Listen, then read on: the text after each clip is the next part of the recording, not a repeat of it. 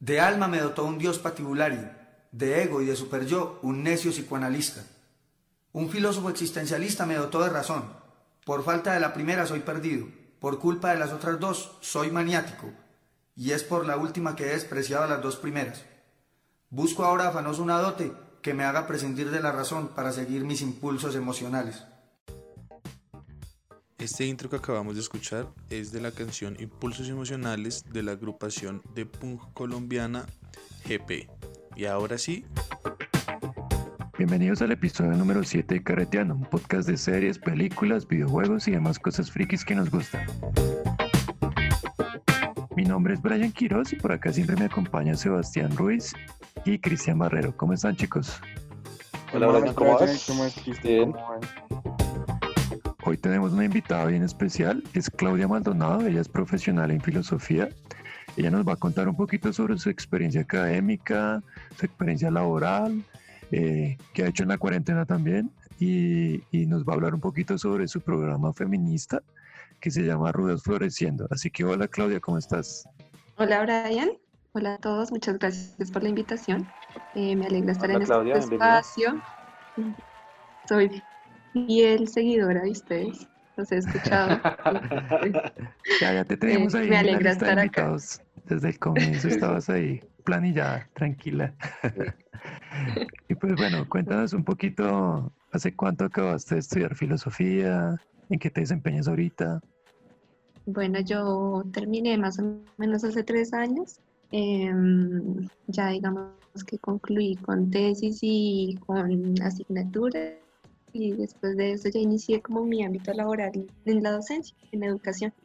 Entonces actualmente estoy, eh, estoy desenvolviendo en, en la docencia con grupos de bachillerato en el área de filosofía y ciencias políticas. Ha sido como mi ámbito laboral.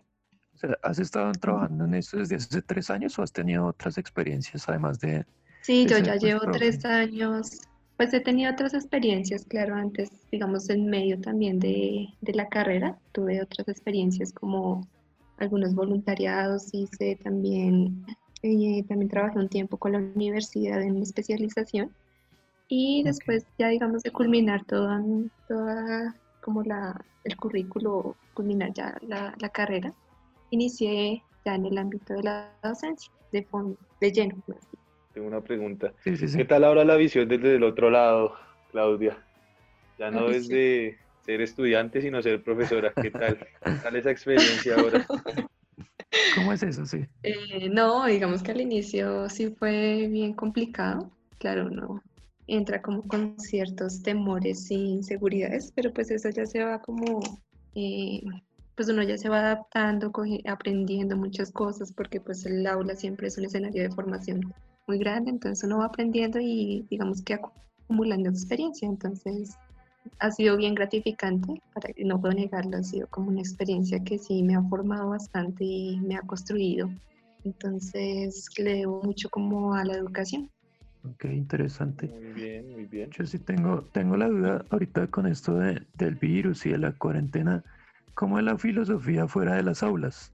¿Cómo se está desempeñando esta, esta cuestión? La filosofía fuera? Uy, esa es una pregunta bien compleja, Brian. ¿Sabes qué tiene que decir la filosofía al respecto? Yo creo que esa es una pregunta bien compleja. De hecho, yo he tenido como una confrontación con, con la filosofía porque siento que, que, se queda corta a la hora de responder con los problemas reales.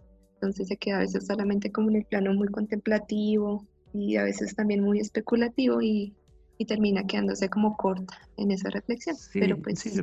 yo, pienso lo mismo porque es que creo que la filosofía es muy académica, o sea, siempre ha estado metida en la, academia. claro. Y debería ser más filosofía de la calle. Me parece que la parte social debería explorarse muchísimo más. Entonces, por pues, eso te digamos, hay, hay, hay debería, debería, debería haber una, o sea, como una cabida más hacia el campo real, ¿no? O sea, no sé qué eso en lo académico ni en lo ni en lo... No, no igual es que uno no, no puede... Yo creo que la filosofía parte desde, la, desde lo hipotético, ¿no? O sea, desde el análisis de unos comportamientos y tal y pensamientos, pero siempre sus conclusiones son hipotéticas. Entonces no sé cómo se pueda llevar eso a lo real. No sé si estoy equivocado, por favor. Pues sí, sí, porque, sí, porque igual. Sí, pues es, lo que digamos yo veo, ¿no? O, pienso, no sé. De pronto estoy equivocado. No, yo creo que la filosofía tiene mucho que hacer. O sea, siento que sí tiene mucho que hacer. Lo que pasa es que lo que se decía ahora ya no es cierto y es que se ha reducido mucho al ámbito académico. Entonces, desde la academia como una barrera, digamos, como a leer bien los fenómenos sociales. Bueno, no, ella lo lee bien. Lo que pasa es que no está inmersa, ¿cierto? No hay como una acción participativa real de la filosofía. Entonces es ahí donde yo veo una confrontación. No se y creo que eso también se ve, digamos, en la coyuntura. No se mete un trabajo de campo como, como más efectivo, o sea, solamente se queda en el aula y pues en la, en la universidad. Que es importante, claro que es importante porque yo tampoco voy a decir como que no, no sirve para nada, que creo que es como la, el imaginario común. Exacto, sí, la gente que no conoce el tema pues dirá eso, como no, pues simplemente se queda en la academia o, en las aulas y ya. No, pero, yo sí le creo a Cabal, yo sí le creo a Cabal y a la ministra del Interior. ¿Qué? explícanos, Cristian, explícanos. No, no, no, no, mentira. No, digamos es como... que es que ya parece una mesa de Blue Radio esto, güey. Sí.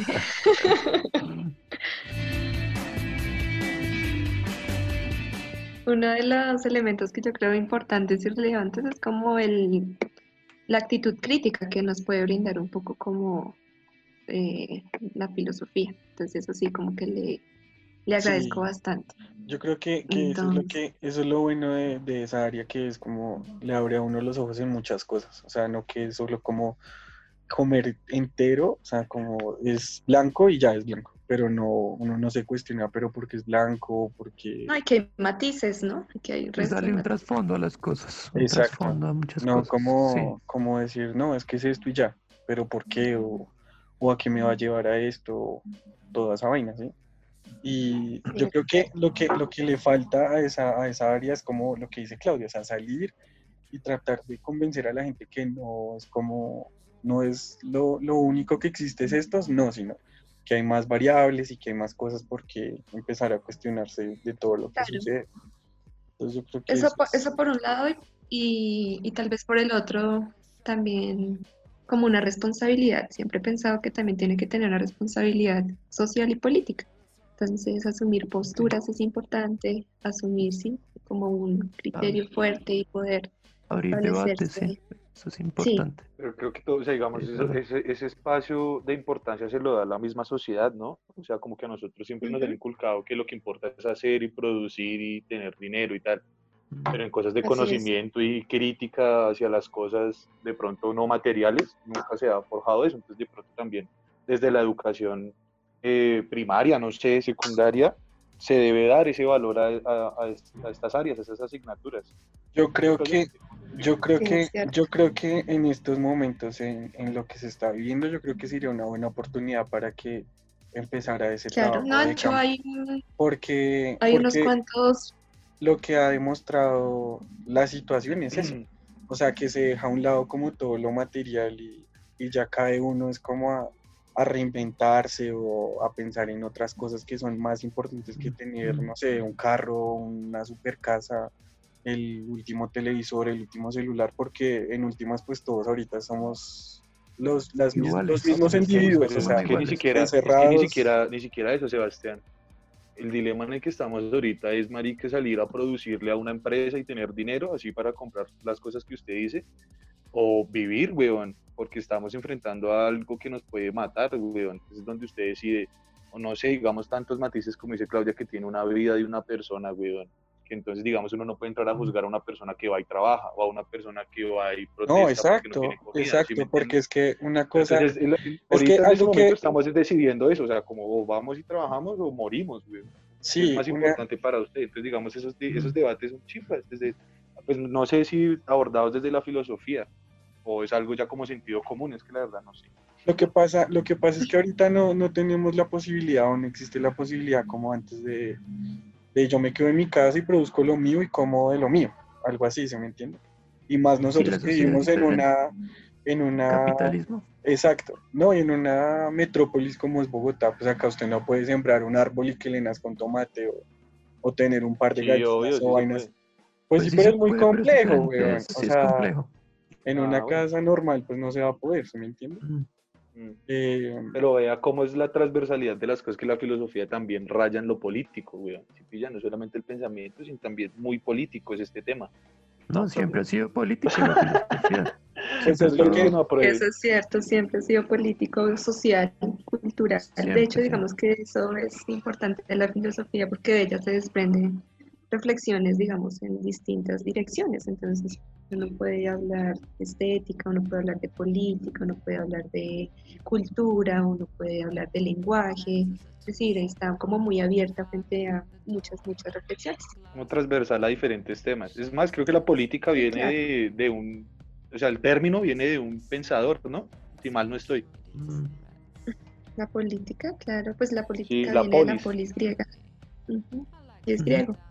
Y de ahí surge, y de ahí surge y se ramifica en distintas otras disciplinas. Ah, vea, Sí, claro. no estoy tan, tan mal informado. Barrero reforzando el 11 del colegio. No, no,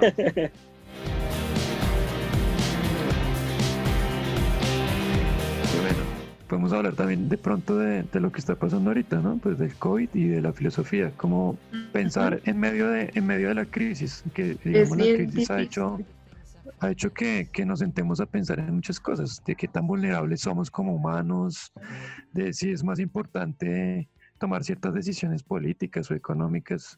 ¿Tú qué opinas sobre todo eso, Claudia? Como la posición económica ahorita que se está viendo en el mundo, no sé, ¿cómo, la, cómo ves eso? Digamos que eso es como una postura bien compleja porque lo que es muy confuso, digamos que es un escenario demasiado confuso por, y tiende a ser también muy especulativo. Entonces muchas veces podemos decir, no, sí, se va a dar una gran transformación, pero ¿hacia dónde? ¿Cierto? No hay como una dirección marcada, clara. Algunos piensan, no, sí, norte, ya, sí. las, no, ya las cosas van a cambiar y vamos a, a pensar en una sociedad distinta. Otros van a decir, no, se va a reforzar el sistema y va a ser más fuerte. Eh, ¿Cierto? Porque Otros dicen que va a ser igual. otros dicen que, van que va a ser igual, exacto. Entonces es Pero como muy que- complejo ver. Sí, yo digo que desde cada individuo, yo veo el cambio desde ahí, no, pues sí como sociedad, pero desde cada individuo hay cambios. Está, pues es que estos son tiempos de reflexión, uno está en su casa, no perdiendo el tiempo, muchos sí, pero digamos uno se sienta a leer muchos libros de filosofía que tenía ahí. Como no ha ¿Ah, sí? aplicado, y, y uno se da cuenta de, pues, de que a veces solo es como un objeto ahí del capitalismo y que uno quiere hacer Ujú. muchas otras Es que cosas. ese es el entonces- punto, ese es el punto, Brian. Es decir, ¿podemos vivir una pandemia en medio del sistema o no la podemos afrontar y tenemos que cambiar de sistema? Porque es muy difícil. Si, si continuamos se supera, digamos, esta situación, pero no hay unos cambios de fondo, realmente pues las cosas no, Van a seguir igual, sí. no van a seguir igual. Entonces, Sí, claro. que sí, igual, igual, igual la, la mayoría del país, weón, no, no tiene libros de filosofía o no se ha puesto a pensar en eso. La mayoría de las Exacto. personas, weón, Ah, yo sé. ya es a trabajar y hacer su vida. ¿Sí ¿Me entiendes? De pronto es muchas personas que que, ya tienen, que ya ten- eso, digamos, personas que ya tengan como esa orientación como de leer, intelectual y tal, pues se van a reflexionar muchas cosas, pero pues es que esa no es la base productiva del país, ni es lo que mueve el país, ¿me hago entender? Entonces Sí, yo creo- en esta yo creo pandemia que- qué, weón. Yo creo que una persona de, o sea, ahorita en- aquí en mi casa tocamos ese tema de que los ricos y los pobres están viendo lo mismo. Fue como obvio, ¿no? Obvio no. O sea, un No. pobre de Ciudad Bolívar, una persona con, con ingresos Alguien del diamante. cero, con ingresos así que no tengan ningún ingreso, obviamente no está viviendo la misma situación de una persona de Colina o algo así, o de Chico Norte. No es lo mismo. Entonces lo que dice Cristo, Es que por eso, las por personas eso era de... tan, tan baila lo, de- lo que decían que quédate en casa y todas las estrellas haciendo Sí, claro. Sí, todas la- los modelos, futbolistas, porque- porque quédense en la casa, que quédense en la casa, pues ellos Sí. tienen los medios para quedarse en la casa. Hombre. y yo creo que esta sí es una persona que va y reflexión se rebusca los importante. dulces. Esas son las reflexiones que digamos Sí, que debe dar la nos- sociedad, güey. Nos ha permitido, por ejemplo, identificar posiciones de privilegio, que ese concepto ya ahorita se está como poniendo en, en duda, porque es que parece que entonces eh, los que pueden quedarse en casa son algunos que tienen privilegios, ¿cierto? O algunos que tienen una posición eh, que con más acceso, no sé. Más afortunada, sí.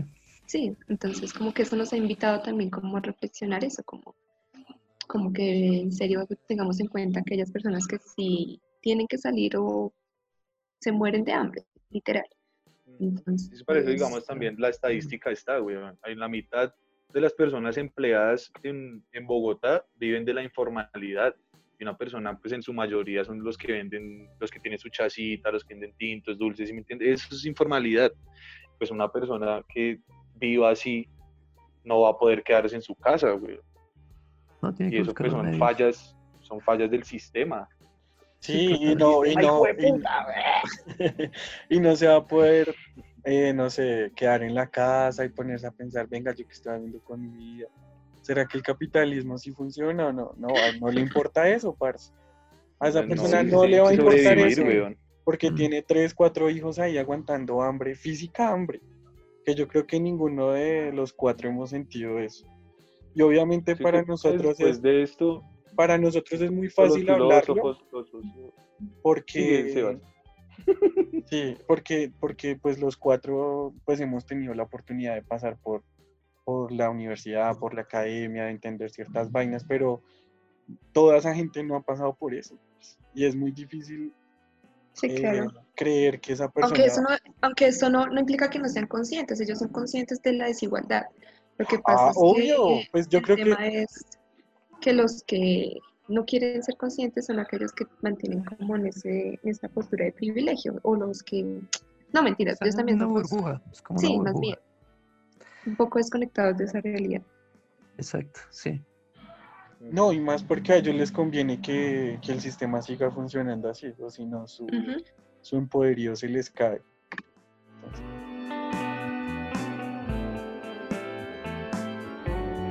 Claudia, ¿tú crees que es eh, pues legítimo hablar de felicidad como, como en la familia o de estar feliz con la familia cuando hay tanta muerte, digamos, por la, por la, por la pandemia? O, ¿Crees que es correcto en ese sentido hablar de eso? Pero ya hablamos como en términos éticos, ¿no? Porque está como si es, es, como chévere que yo me sienta bien si hay mucha gente muriendo de hambre, algo así. Exacto, sí, sí, no, sí, pues sí, es como, igual yo siento que, que, esa noción también es bien compleja porque incluso cuando yo estoy cómoda en mi casa también, no sé, hay personas que se aburren, hay personas que ya se sienten desesperadas, incluso desde su mismo escenario de privilegio, entonces es complicado, es complicado. Todos nosotros, todos estamos desesperados. Sí, todos nosotros desde mi situación de privilegio aquí en Bosa me siento totalmente pues, desesperado de estar en mi casa. Pero pues obviamente no es comparable con muchas otras situaciones que, que hay, pero... Cada quien vive su realidad, sí. Exacto, y, las y bueno, digamos que esa, esa, ese imaginario de felicidad o ese estereotipo de felicidad creo que también se está poniendo en cuestión y era un poco lo que hablaba Sebastián sobre eh, muchas personas planteaban que, o bueno, muchas personas han visto que sus proyectos se han como estancado, se han frenado por un momento de acuerdo a esta situación, entonces, no sé, no pueden viajar, no pueden, eh, pueden hacer otras cosas, ¿sí? entonces ahí está como, como una situación de, de reflexión importante también. Mm, okay. Es que como sociedad también se reflexionar lo que es realmente importante para la sociedad, porque digamos aquí se está, se está viendo que nosotros no tenemos, digamos, eh, salud, un buen sistema de salud no hay, no hay un buen sistema educativo que pues eso en un futuro son, los que desarrollan eh, eh, científicos, bacteriólogos, digamos, ¿sí? Sí, lo más importante lo más importante, el agro aquí en Colombia, porque vean, lo más importante es la comida y eso también está deteriorado. Entonces, digamos, son muchas reflexiones. Yo creo que los sociólogos, los politólogos, filósofos, después de esta cuarentena van a tener muchísimo, muchísimo, muchísimo trabajo. Entonces, pues, ya hay muchos que están trabajando en eso, hay muchos pensadores reconocidos, no sé, Zizek, Chomsky, Tomasini, varios pensadores que se están poniendo como en esa tarea de, bueno, ¿y qué, nos dice esto? ¿Qué podemos eh, reflexionar sobre el tema? No, pues es que no se da cuenta de que de lo vulnerable que es la humanidad, ¿no? Y de todo lo que hemos hecho, que supuestamente es tan grande y tan importante, pero se ha habido como, se ha puesto como en jaque todo esto, como la economía, el transporte, uno se da cuenta de que somos muy vulnerables a, a, cualquier cosa y de que las cosas no están como bien fundamentadas en un principio entonces. Pero de pronto es por el sistema económico en el cual se basa la humanidad, ¿no? De pronto la, la globalización, no sé, de pronto si estuviéramos como en otro sistema sería más fácil de llevar esto, ¿no? No sé. Ningún sistema económico podría evitar un virus, o, o a qué sistema se refiere. O sea, un sistema feudal. No, no, no, un no, sistema... no, no, no, no, no, no, no lo podría puede evitar. evitar. Por eso, No, no, no, es que lo puede evitar. ahorita- Yo sé, no, no, no, es que no, no, espérese. Yo no estoy diciendo eso. Yo estoy, estoy diciendo que, digamos, en el sistema en el que estamos, weón, el que tiene las oportunidades, el que mejor está, sobrevive. Los otros, o sea, que miren cómo pueden hacer, weón. Si me hago entender, de pronto en otros sistemas socioeconómicos no es tan así, no se abandona tanto a la gente a lo que tenga o lo que produzca. Si me hago entender, sino que hay una mejor distribución de las cosas o algo así. Sí, es que no quiero decir comunismo, socialismo, ninguna, nada de eso, sí. ningún sistema de esos está a salvo, o sea, sea el sistema que sea socioeconómico, no está a salvo del virus que está afectando ahorita, o sea, ninguno, porque sea... Sí, sí, sí, sí, Sebastián, yo te entiendo. O sea, yo no, yo no estoy diciendo que, digamos, en Rusia, que es comunista, no llegó el virus. Exacto. De hecho, China es comunista y fue donde se, donde se generó. Sí. Pero yo pues es muy diciendo- difícil decir que sea... Lo que yo estoy diciendo, Sebas, es que, digamos, en, la- en el sistema en el que estamos, está abandonando mucho a las personas, a lo que tengan, a lo que puedan hacer y sobrevivan, y se les da 160 mil pesos para que vivan en un mes, weón. Sí, ¿Sí me van a entender? Ya. En otros sistemas, sí, en sí. otros sistemas no es tan así. Como hay No. otra distribución de la economía, como hay otras cosas, no se abandona. O medidas, o medidas realmente eficaces. No sé, yo sí soy una fiel creyente también de que una renta básica es necesaria en estos momentos, por ejemplo. Y digamos que eso sí, seguramente puede estar asociado con un modelo ya satanizado, comunista, como digan. Pero sí. sí, por ejemplo, como esa idea real de una renta básica universal, la- sí la defiendo, Ajá. me parece importantísima en estos momentos. Lo que yo le entiendo a Cristian es eh, eh, que el manejo de la crisis sería diferente dependiendo del sistema. El sistema que se usara. Sí, sí, sí, sí, sí, más bien, más bien Sí, va por eso. el camino. Sí, sí, sí. Claro, porque la enfermedad se puede dar en cualquier Papi, sistema. es que tienes Sí, que claro. plantearla bien, tienes que plantearla No, bien. Si vas a plantear algo, pocas papi, palabras, tienes que plantearla bien. Ah, no, ser buen entendedor, pocas palabras.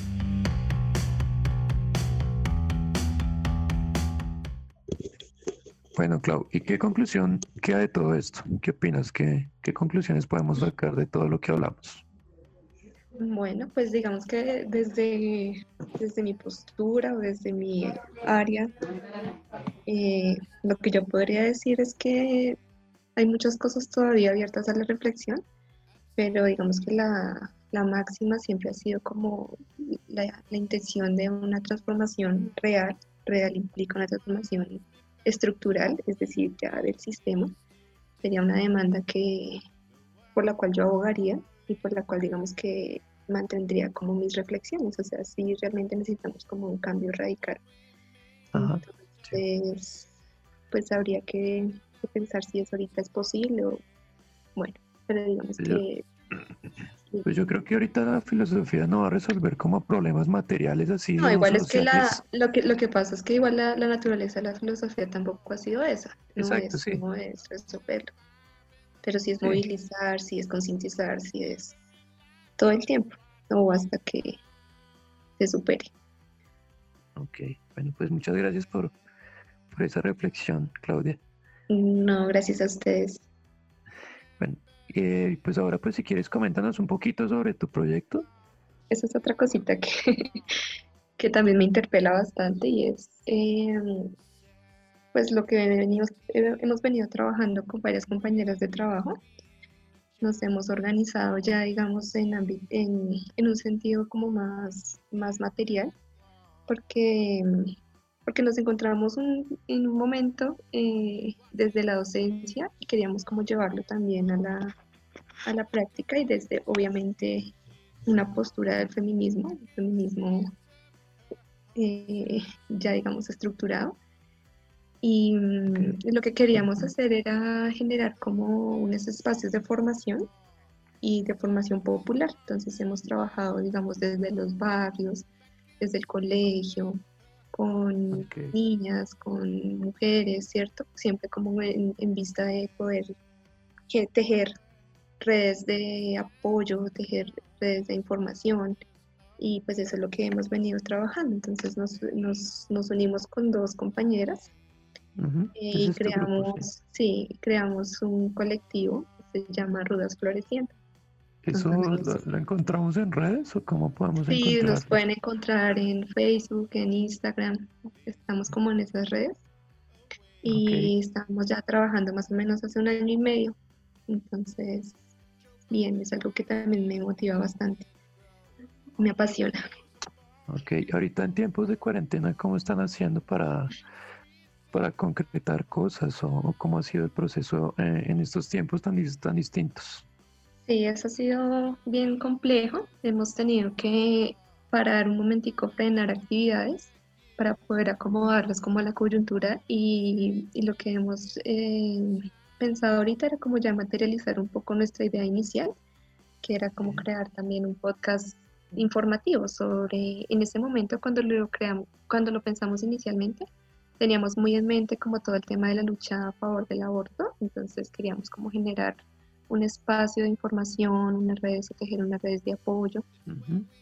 y... pues las, las, redes sociales han funcionado muy bien para todo eso, ¿no? Pues en estos tiempos de tecnología yo creo que es importante. Y digamos, en este tipo de colectivos la, las redes sociales han ayudado a que se comuniquen y a que, claro, y es que no se sientan solas de alguna forma. Claro, y lo que pasa es que en medio de esta situación también, por ejemplo, los índices de violencia eh, de género han subido bastante, entonces la idea es como también ser conscientes como de ese escenario para poder brindar esas ayudas o tratar como de hacer lo posible. Sí, claro. A mí me pareció interesante lo que pasó en Argentina con el cacerolazo este que hubo. Muchas mujeres hicieron esto para, para que las otras mujeres supieran que estaban ahí presentes. Me pareció bien interesante. Sí, es, de hecho Argentina siempre va a ser un punto de referencia súper importante eh, porque de ahí se gestaron también movilizaciones muy grandes y eso generó un impacto en la región. Y Chile, sí.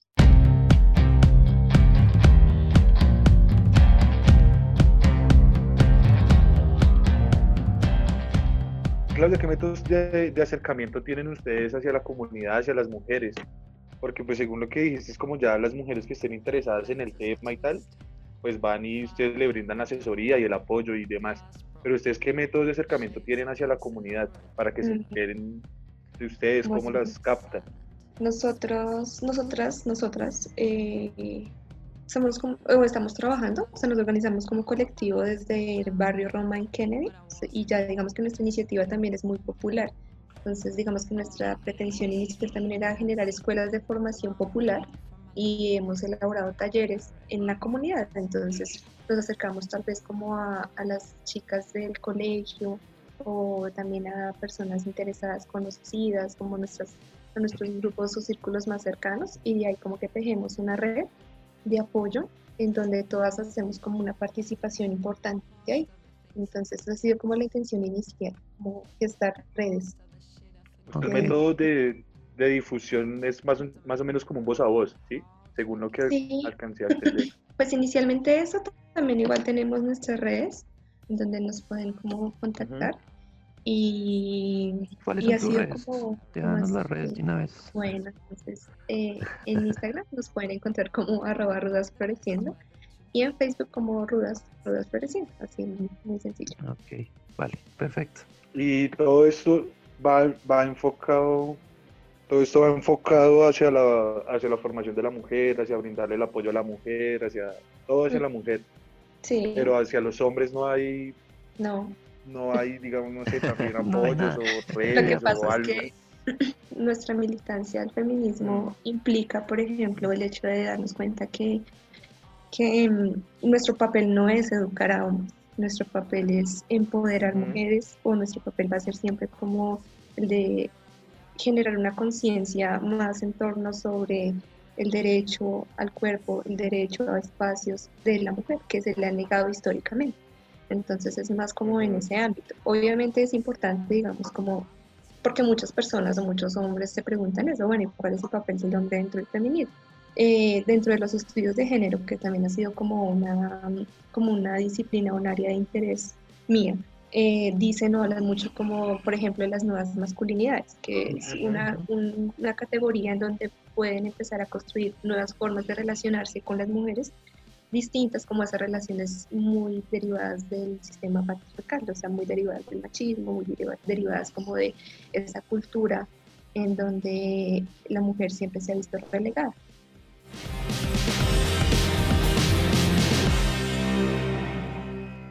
¿Podrías decirnos a dónde podemos acercarnos y que conozcas algo donde podamos ir? Porque, digamos, em, he intentado muchas veces, digamos, desde mi experiencia personal, ¿no? He intentado muchas veces como, venga, pero explíquenme esto, ¿por qué? ¿Cómo? O sea, ¿por qué esto? ¿Por qué lo otro? Sí, porque, digamos, para, para, para el hombre que esas son nuevas cuestiones que están surgiendo. Sí. Y personalmente, pues yo quiero comprender todo y entender todo y apoyarlas porque yo sé que la lucha histórica y todo lo que se le ha negado a la mujer en la historia, ¿sí? Entonces quisiera como también aportar desde lo que pueda pero entonces cada vez que voy a un espacio lo cierran, como que no, aquí no, porque no sé qué, aquí no, porque... Lo que pasa es que hay una... Muchas veces me han dicho que no, que es que aquí solo mujeres, entonces no sé si tú desde tus redes o tus proyectos conozcas dónde podamos nosotros aprender, informarnos, leer. No, pero no es difícil. Eso, o sea, es decir, eso ha sido como, como una idea también que queremos derrumbar y es el hecho de que tengamos que ser formadoras y educadoras. O sea, eso no, eso es un trabajo doble y nosotros digamos que en nuestra, en nuestra lucha o en, en nuestras en lo que creemos, digamos que está más encaminado a eh, el, el hecho de que las mujeres rompan con esos yugos históricos y se puedan construir desde un escenario libre y autónomo. Em, pero tú hablas, pero tú hablas, hombres, Clau, pero tú hablas de, espere, espere, espere que, de que no, no por eso sí, pero Clau habla de una, de una, de una cosa que, o sea, dice que no entran a formar ni a educar, pero digamos una persona, una mujer que se deja maltratar, pues no creo que tenga la formación o, o la educación suficiente para, no, es que Casos en, barrios populares que tú dices que se sí, más en barrios populares. No, es que es diferente. Obviamente. No, no, no, no. No, porque es que Claudia, es educación, no es educación académica. No, no es educación es de otro académica. Tipo de formación, weón. Por eso, pero entonces, o sea, tu apoyo, tu apoyo a qué va? O sea, si no es a, a, a, no sé, a educar en esos comportamientos de no maltrato, de enseñarle a la mujer a no dejarse maltratar y eso. No, es que no es que no, se, no es dejarse maltratar, sino que identifique tipos de violencia, por ejemplo, porque tú lo pones así como, no, es que es la mujer que se deja maltratar y ninguna se deja, ¿cierto? Sino que está inmersa en una estructura violenta que la lleva a aceptar ciertas cosas, naturalizándolas, normalizándolas y no siendo consciente de ellas. Por eso la red de apoyo, porque nosotros Pero entonces no estás formando. No pero, si está, pero entonces sí estarías Claro, es una escuela de formación de mujeres. Pero, exacto. Ah, es, que a eso va mi pregunta.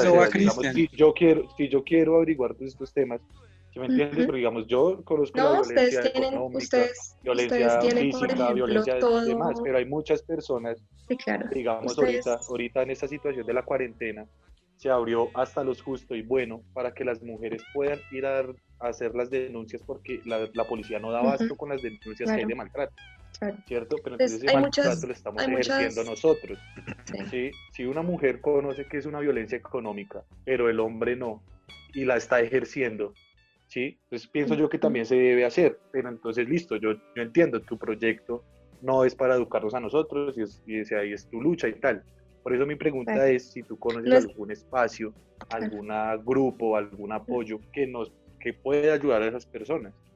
Sonará, yo sé que sonará un poco sectario si lo pongo en esos términos, pero digamos a lo que refiero es que, es decir, los hombres también tienen una capacidad de agencia en términos de que ellos son los que deben organizarse.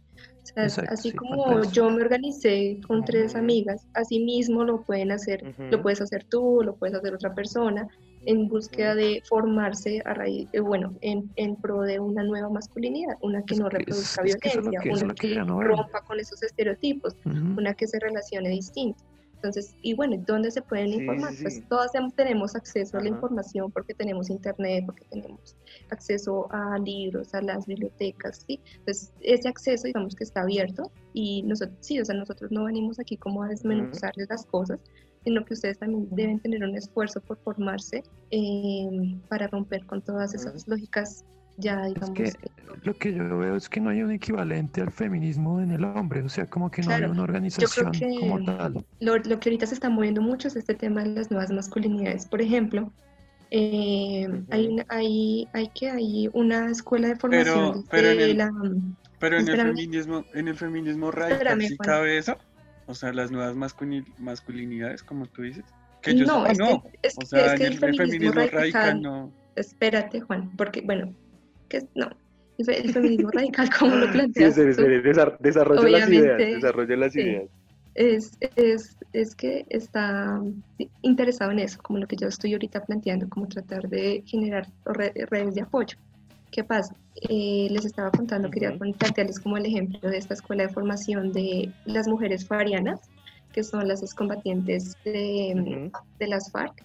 Ellas tienen unas escuelas de formación de feminismo, pero entonces también como los ex militantes que están como muy aliados como con las mujeres que están militando en, estas, en estos escenarios, crearon escuelas de formación con un, o sea, como con una categoría de nuevas masculinidades, entonces ya como que la están implementando.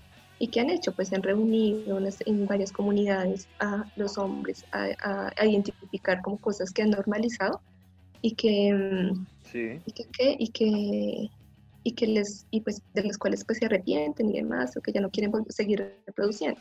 Entonces es como la iniciativa, claro, puede haber un apoyo, puede haber un diálogo, puede uno puede digamos como tejer relaciones, pero digamos yo no podría, por ejemplo, dentro de mi colectivo eh, vincular a un hombre porque la naturaleza del colectivo no es esa, ¿sí? La naturaleza de eso no es eh, generar nuevas masculinidades, sino es eh, apoyar como a las mujeres. Es formar y apoyar a las mujeres, sí, sí. a las mujeres. esa era mi pregunta, digamos.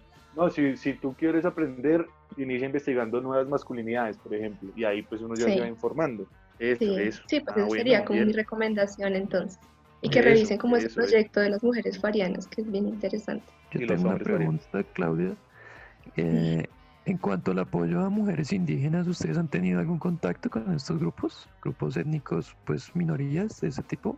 No, hasta el momento no. Nos, estamos todavía como en un, en un, orden muy barrial, o sea, muy de muy popular del barrio, de, muy urbano, de lo que podemos hacer a nivel como muy distrital. Sí, hemos tenido como encuentros con otras organizaciones de otros sectores, de otras localidades, pero no a nivel todavía como étnico, todavía no nos hemos encontrado con eso. Igual es bien complejo también. Sí, claro. Es bien complejo Aquí en Bogotá hay muchos cabildos, yo tengo entendido muchos cabildos indígenas y sería interesante también entrar en esos campos.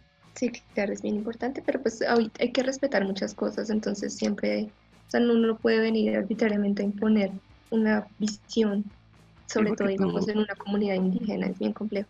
Exacto, sí, tienen otras visiones de la vida, otras visiones Sí, un orden distinto también. Un orden distinto, organizacional, todo. Sí, es, muy diferente. Bueno, Claudia, pues muchas gracias por compartir nuestro proyecto. Tu, no, gracias a tu opinión sobre tu opinión sobre el aborto libre.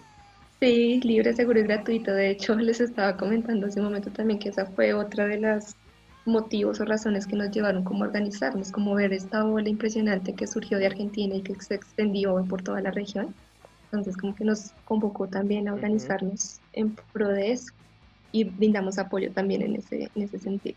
Te voy a abrir este espacio para que les digas a las personas que no están de acuerdo con el aborto, porque sí, el aborto libre, ta, ta, ta. Porque las maternidades tienen que ser deseadas. No vamos a cuestionar nada, sino... Eso sería uno. Primero, porque la maternidad tiene que ser deseada o no, o no, o no serla, porque es el derecho sobre el cuerpo de la mujer el que tiene que primar, porque estaríamos reduciendo también a niveles, bueno, si lo pongo en una discusión utilitaria, estaríamos reduciendo la, la muerte de las mujeres por abortos clandestinos. Digamos que esas son como las razones principales o las que más convocarían, como igual de la mano, o sea, de la mano de lo que nosotros estamos defendiendo, también está obviamente los mecanismos de prevención, hablar de derechos sexuales y reproductivos, siempre va a ser como de la mano, o sea, no es una cuestión simplista, superficial, no. La idea es poder brindar el apoyo integral en estas situaciones.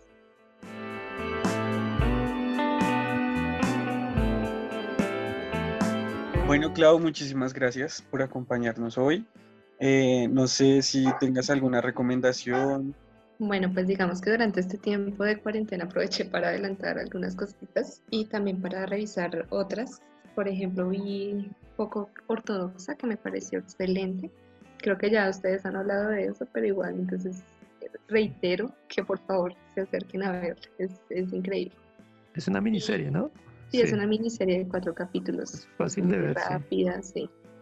Y, y también estaba, inicié una nueva serie hace poquito también, está animada, se llama The Midnight Gospel.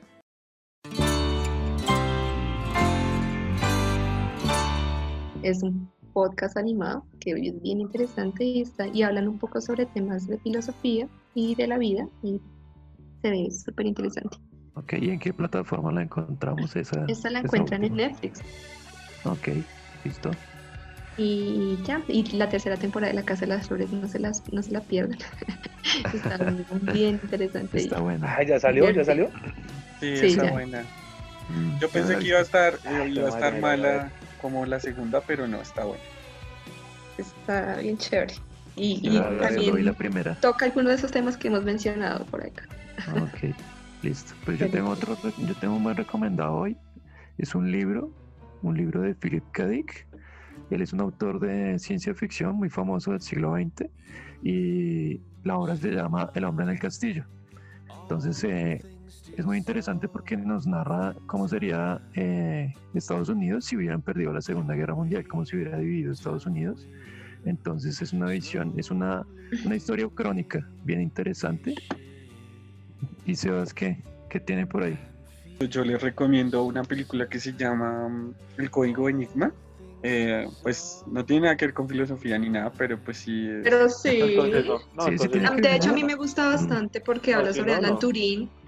Sí, el padre de la computación. Por eso. Sí, pero pues no. Y, la, digamos que el inicio de la inteligencia artificial. sí, el tema. Exacto. Pues el tema central es como eh, que es la primera. Tecnología Obvio sí, que es el código, descifran el código, descifran el código, o sea, inventan como un computador, como el primer computador, se puede decir, para descifrar los códigos de los nazis, para, para saber los movimientos que tienen, todo eso. Entonces, súper importante. Bueno, pero no nos cuentes toda la película. Hoy estamos como muy nacionalsocialistas, ¿no? sí, estamos como Segunda Guerra Mundial también. Feminismo y nacionalsocialismo, oye. no, a mí me parece, no me las una porque no tienen nada. No, no, no, son, son, los, no, son los temas que tratamos hoy. Son, los temas. Mira, fíjate, qué curioso. Y bueno, Cristian, ¿está? Yo, ah, no, yo sí vengo a poner la estrella roja en este, en este podcast. Hay una película que se llama Libertarias y se estrenó en 1996 en España. Pero internacionalmente eh, se lanzó en el 2004. Eh, habla sobre la Revolución Española, el papel de la mujer en la Revolución Española y pues la es a ver si puedo hacer como una, pequeña sinopsis. Tratas como de una monja que se escapa como del convento y tal, y en un burdel se encuentra con unas militantes del partido o, pues, del bloque Mujeres, Mujeres Libres, que en la Revolución Española existió desde 1936 hasta 1939 y la película se desarrolla como en los primeros días de la Revolución Española, entonces es muy bueno, porque ahí hablan de anarquismo, de anarquismo sindical y comunismo libertario y el papel de la mujer en esa guerra española, entonces es muy bueno. Ok, ¿y dónde la podemos ver, eh, esa la pueden comprar en Amazon.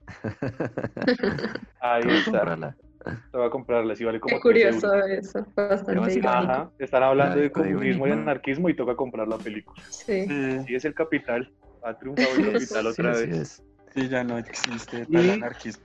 Y el otro recomendado, ese es un documental que está en YouTube, sobre Gene Sharp, el creador de, del libro de la dictadura a la democracia, y el, el documental se llama así, de la dictadura a la democracia. Entonces hacen como un desglose del libro de él donde hay 198 métodos de resistencia y lucha no violenta. Entonces es otra visión donde se ha ganado en el mundo la, revolución, donde ha ganado la revolución y, la resistencia, pero sin violencia, sin balas. Entonces muestran la primavera árabe, todo lo que pasó en India, también para que lo vean la otra visión. La de Código Enigma, ¿dónde la podemos encontrar? En Netflix. ¿En Netflix? ¿Esa está en Netflix? Ah, bueno. Sí, está en Netflix. Bueno, pues muchísimas gracias.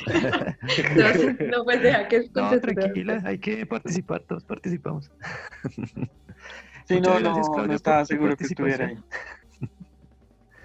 No se la ha visto y todavía dice que sí. Pues porque yo me la vi hace rato, no me, no me la vi ayer ni la busqué hoy. se la vio por Caracol. Caracol. Después del, partido, después del partido de la selección. Eh, no, pues muchas gracias. Gracias por tu participación. interesante, pero eh, creo que la tendremos que invitar de nuevo próximamente para desglosar muchos temas sobre... Sí, Sí, porque quedaron Hay muchos mucha temas. tela por cortar. Sí, es, un tema delicado. Largo, bueno, pues, desglosar. Largo, sí. Toca por mi encantada que me inviten nuevamente. Listo, Claudia. Aplauso, por favor. Gracias. Gracias, gracias, gracias. Gracias a ustedes.